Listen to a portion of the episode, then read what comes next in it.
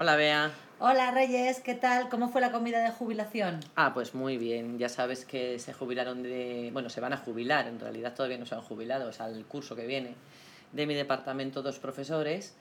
Y eh, es tradición pues que los miembros del departamento y gente del instituto que han tenido cercanía con ellos pues les eh, paguen una comida Y- ajá, y les hagan un regalo. Ujú. Dime, ¿cuántos años tienen esta gente? Pues la verdad es que no les he preguntado, pero yo creo que para jubilarse tienes que haber eh, trabajado eh, 35 años, tienes que haber cotizado mínimo 35 años. Sí, me parece que hay una ley que mientras no la deroguen va bien, que te Ujú. puedes jubilar a los 60.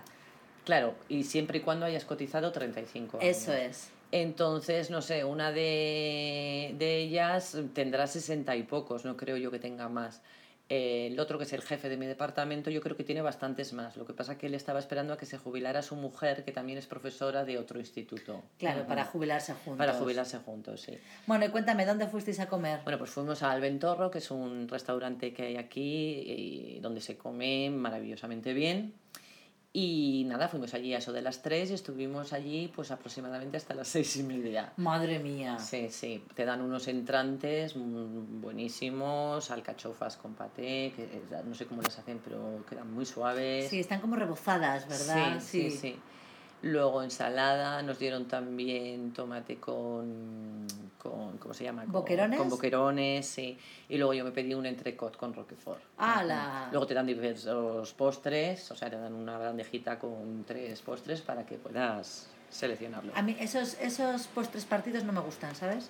Yo no comí los postres, se lo dejé directamente al jefe de departamento, que es muy goloso, me dice, ¿no los quieres? Digo, "Come". yo estaba llenísima, Claro, entre, el normal. entrecot y todo.